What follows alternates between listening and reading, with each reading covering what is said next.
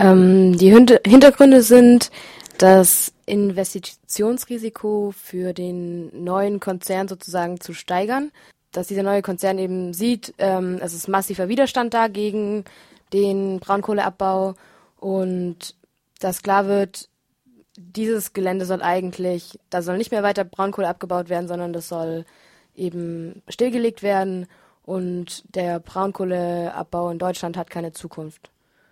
Wie ist jetzt genau der Stand der Dinge? Ist das Gelände schon verkauft? Ja, also im Prinzip schon. Also das Gelände ist verkauft oder soll verkauft werden an den ähm, tschechischen Konzern EPH. Und eigentlich ist es auch relativ fix so, wie ich das jetzt mitbekommen habe. Aber die ähm, schwedische Regierung muss dem noch zustimmen, was sie aber wahrscheinlich tun wird in den nächsten zwei Monaten. Und was plant ihr konkret? Also es wird ja auch ein Klimacamp noch parallel geben. Ähm, und genau, was, was ist an Protesten geplant? Ähm, an Protesten ist zum einen eine Anti-Kohle-Demo geplant.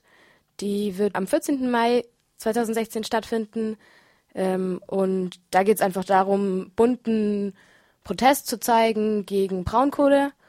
Und das ist völlig, ähm, die ist angemeldet und ja, also es soll einfach vielfältiger bunter Widerstand sein. Dann ist ein Klimacamp geplant in der Lausitz vom 9. bis zum 16. Mai. Da geht es eben um den Austausch von Gedanken, Ideen, Workshops, einfach auch ein anderes System zu leben, so ein bisschen, dass Leute sich vernetzen, sich kennenlernen. Und dann gibt es noch die Aktion Ende Gelände. Das ist ein, eine Aktion zivilen Ungehorsams wo es darum geht, eben das Braunkohlerevier in der Lausitz zu besetzen in einer zivilen Massenaktion. Äh, und es wird erwartet, dass da so circa 2000 Leute von überall her ähm, in die Lausitz kommen, um dieses Gelände zu besetzen und den Braunkohleabbau ja, lahmzulegen. Wie kommt ihr auf diese Schätzung? Das sind ziemlich viele Leute. Mm, ja, also es ist natürlich schon klar, dass, dass Gruppen aus ganz Europa anreisen werden. Letztes Jahr gab es eine ähnliche Aktion, also auch Ende Gelände im äh, Rheinland. Und da waren es ungefähr 1500 Menschen, die dieses Braunkohleabbaugebiet blockiert haben.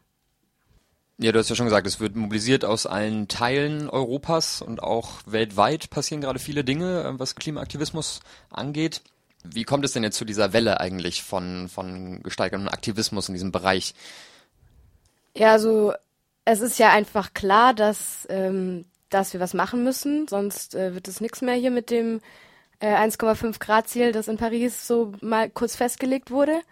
Und die Erfahrung zeigt eben auch, dass Regierungen ziemlich langsam sind, um solche Sachen irgendwie durchzusetzen oder vielleicht daran auch jetzt nicht das gesteigerte Interesse haben, sondern dass das eher von, von den Leuten kommen, von den Leuten auf der Straße kommen muss, von den Leuten selber. Deswegen gibt es jetzt eben so eine große Welle auch, dass auf der ganzen Erde, also auf der ganzen Welt eigentlich Aktionen laufen, um zu zeigen, hey, wir müssen aussteigen aus den fossilen Energien, wir müssen in die neuen erneuerbaren Energien einsteigen, wir müssen die ausbauen, um einfach das 1,5 Grad Ziel zu erreichen oder auf jeden Fall um Schlimmeres zu verhindern. Wie ist eure Erwartung jetzt ähm, für die Konsequenzen auch aus der Aktion? Es wird eben gehofft, dass das natürlich ein großes Aufsehen erregt für die Medien. Einfach, dass dieses Thema wieder in die Medien kommt. Ähm, Braunkohleabbau, ja, Ausstieg aus fossilen Energien, dass die Diskussion da wieder angeregt wird. Das wird über so eine große äh, Aktion auf jeden Fall gut funktionieren wahrscheinlich.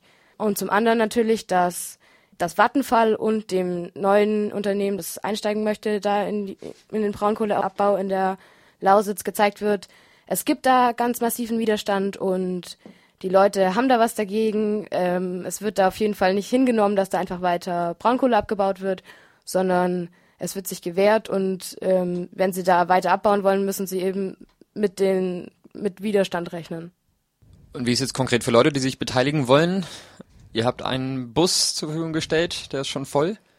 Ähm, ja, also aus Freiburg fährt ein Bus in die Lausitz zum Klimacamp. Der ist aber jetzt wahrscheinlich schon voll, was ziemlich, ziemlich toll ist, worüber wir uns auch richtig freuen. Ähm, aber wenn, wenn Leute noch zum Klimacamp, zur Aktion, äh, zu, zur Demo kommen wollen, dann sollen sie einfach versuchen, irgendwie anders hinzukommen mit öffentlichen Verkehrsmitteln. Geht ja auch gut. Wäre super. Also je mehr Menschen, desto besser.